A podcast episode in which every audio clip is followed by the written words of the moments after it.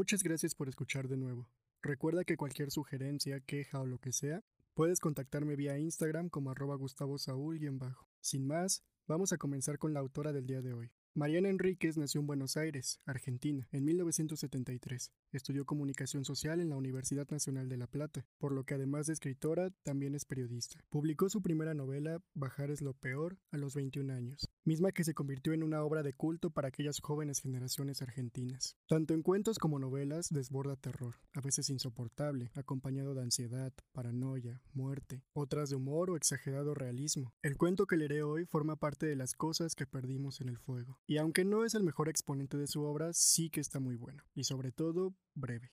Nada de carne sobre nosotras. La vi cuando estaba a punto de cruzar la avenida. Estaba entre un montón de basura, abandonada sobre las raíces de un árbol. Los estudiantes de odontología, pensé, esa gente desalmada y estúpida empapada de mal gusto y sadismo. La levanté con las dos manos por si se desarmaba. A la calavera le faltaban la mandíbula y la totalidad de los dientes, mutilación que me confirmó el accionar de los portodontólogos. Revisé alrededor del árbol, entre los residuos. No encontré la dentadura. Y fui hasta mi departamento, apenas a 200 metros, con la calavera entre las manos, como si caminara hacia una ceremonia pagana del bosque. La puse sobre la mesa. Era pequeña. ¿La calavera de un niño?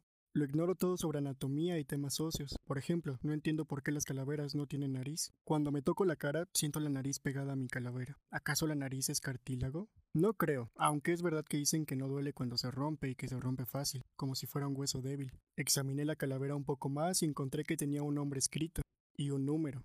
Tati.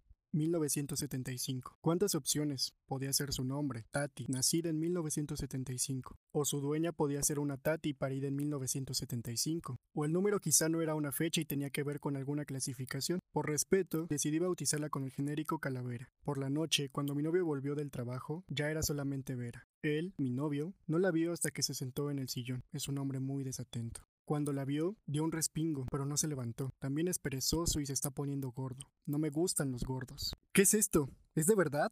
La encontré en la calle. Es una calavera. ¿Por qué trajiste esto? Me gritó exagerando. ¿De dónde la sacaste? Juzgué que estaba haciendo un escándalo y le ordené que bajara la voz. Traté de explicarle con tranquilidad que la había encontrado tirada en la calle, bajo un árbol, abandonada, y que hubiese sido totalmente indecente por mi parte actuar con indiferencia y dejarla ahí. Estás loca. Puede ser, le dije, y me llevé a Vera a la habitación. Sé que él esperó un rato por si yo salía a hacerle la comida. No tiene que comer más, se está poniendo gordo. Los muslos ya se le rozan, y si usara polera de mujer, estaría siempre paspado entre las piernas. Después de una hora lo oí insultarme y usar el teléfono para pedir una pizza. La pereza. Lo prefiere caminar hasta el centro y comer en un restaurante. El gasto de dinero es casi el mismo. Vera, no sé qué hago con él. Si ella pudiera hablar, sé que me diría que lo deje. Es de sentido común. Antes de dormir, roció la cama con mi perfume favorito y le paso un poquito a ver abajo los ojos y por los costados. Mañana voy a comprarle una peluquita para que mi novio no entre en la habitación. La cierro con llave. Mi novio dice que está asustado y otras pavadas. Duerme en el cuarto de estar, pero no es un sacrificio, porque el futón que compré con mi dinero, a él le pagan poco, es de excelente calidad. ¿De qué estás asustado? Le pregunto. Él balbucea tonterías sobre que me la paso encerrada con Vera y que me escucha hablándole. Le pido que se vaya, que junte sus cosas y deje el departamento, que me deje. Pone cara de profundo dolor. No le creo y casi lo empujo a la habitación para que haga sus valijas. Grita de vuelta, pero esta vez grita de miedo. Es que vio a Verita, que tiene su peluca rubia carísima, de pelo natural, pelo fino y amarillo, seguramente cortado en un pueblo exsoviético de Ucrania o de la estepa. ¿Son rubias las siberianas? Las trenzas de alguna chica que todavía no encontró a quien la saque de su pueblo miserable. Me parece muy extraño que haya pobres, por eso se la compré. También le compré unos collares de cuentas de colores, muy festivos. Y está rodeada de velas aromáticas, de esas que las mujeres que no son como yo ponen en el baño o en la habitación para esperar a algún hombre entre llamitas y pétalos de rosa. Me amenazó con llamar a mi madre. Le dije que podía hacer lo que quisiera. Lo vi más gordo que nunca, con las mejillas caídas como las de un mastín napolitano. Y esa noche, después de que se fue con la valija y un bolso colgado del hombro, decidí empezar a comer poco, bien poco. Pensé en cuerpos hermosos como el de Vera, si estuviese completo, huesos blancos que brillan bajo la luna en tumbas olvidadas, huesos delgados que cuando se golpean suenan como campanitas de fiesta, danzas en la foresta, bailes de la muerte. Él no tiene nada que ver con la belleza etérea de los huesos desnudos, él los tiene cubiertos por capas de grasa y aburrimiento. Vera y yo vamos a ser hermosas y livianas. Nocturnas y terrestres, hermosas las costras de tierra sobre los huesos, esqueletos huecos y bailarines, nada de carne sobre nosotras. Una semana después de dejar de comer, mi cuerpo cambia. Si levanto los brazos, las costillas se asoman, aunque no mucho. Sueño, algún día, cuando me siente sobre este piso de madera, en vez de nalgas tendré huesos, y los huesos van a atravesar la carne y van a dejar rastros de sangre sobre el suelo, van a cortar la piel desde adentro. Le compré a Vera unas luces de decoración, las que se usan para adornar el árbol de Navidad.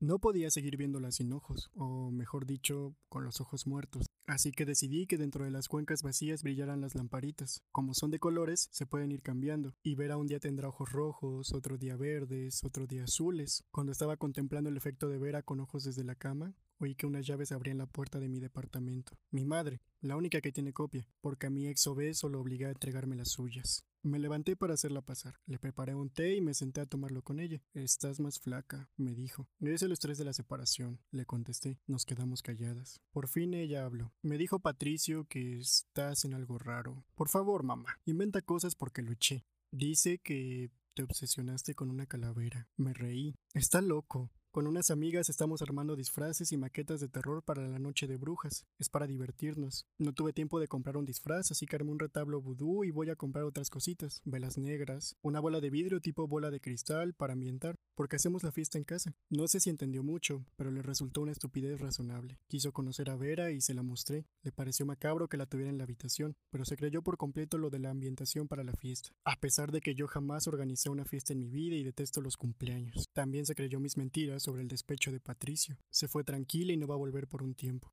Está muy bien, quiero estar sola porque ahora me tiene angustiada la incompletud de ver. No puede seguir sin dientes, sin brazos, sin columna vertebral. Nunca voy a poder recuperar los huesos que le corresponden. Tengo que estudiar anatomía, además, para averiguar el nombre y el aspecto de los huesos que le faltan, que son todos, y dónde buscárselos. No puedo profanar tumbas, no sabría cómo hacerlo. Mi padre solía hablar de las fosas comunes de los cementerios, que estaban al aire libre, como una piscina de huesos, pero creo que no existen más. Si aún existen, ¿no estarán custodiadas? Me contaba que los estudiantes de medicina iban a buscar ahí sus esqueletos, los que usaban para estudiar. ¿De dónde los sacan ahora, los huesos para estudiar? ¿O usarán réplicas de plástico? Veo muy difícil caminar por las calles con un costillar humano. Si encuentro uno, para cargarlo usaré la mochila grande que dejó Patricio, la que llevábamos de campamento cuando él todavía era flaco. Todos caminamos sobre huesos. Es cuestión de hacer agujeros profundos y alcanzar a los muertos tapados. Tengo que cavar, con una pala, con las manos, como los perros, que siempre encuentran los huesos, que siempre saben dónde los escondieron, dónde los dejaron olvidados.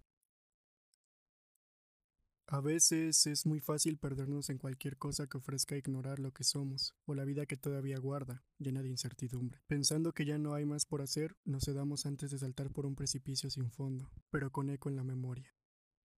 Esto es todo por hoy. Me gustó muchísimo leer este cuento. Espero que también te haya gustado escucharlo. Si te interesa leer más sobre ella, puedes leer Las cosas que perdimos en el fuego o Los peligros de fumar en la cama. Tiene muchos más, pero esos son mis favoritos de ella. De nuevo, gracias por escuchar. Espero que lo puedas compartir con las personas a quienes crees que pueda gustarle o servirle. Gracias por quedarte hasta el final y nos escuchamos el siguiente lunes.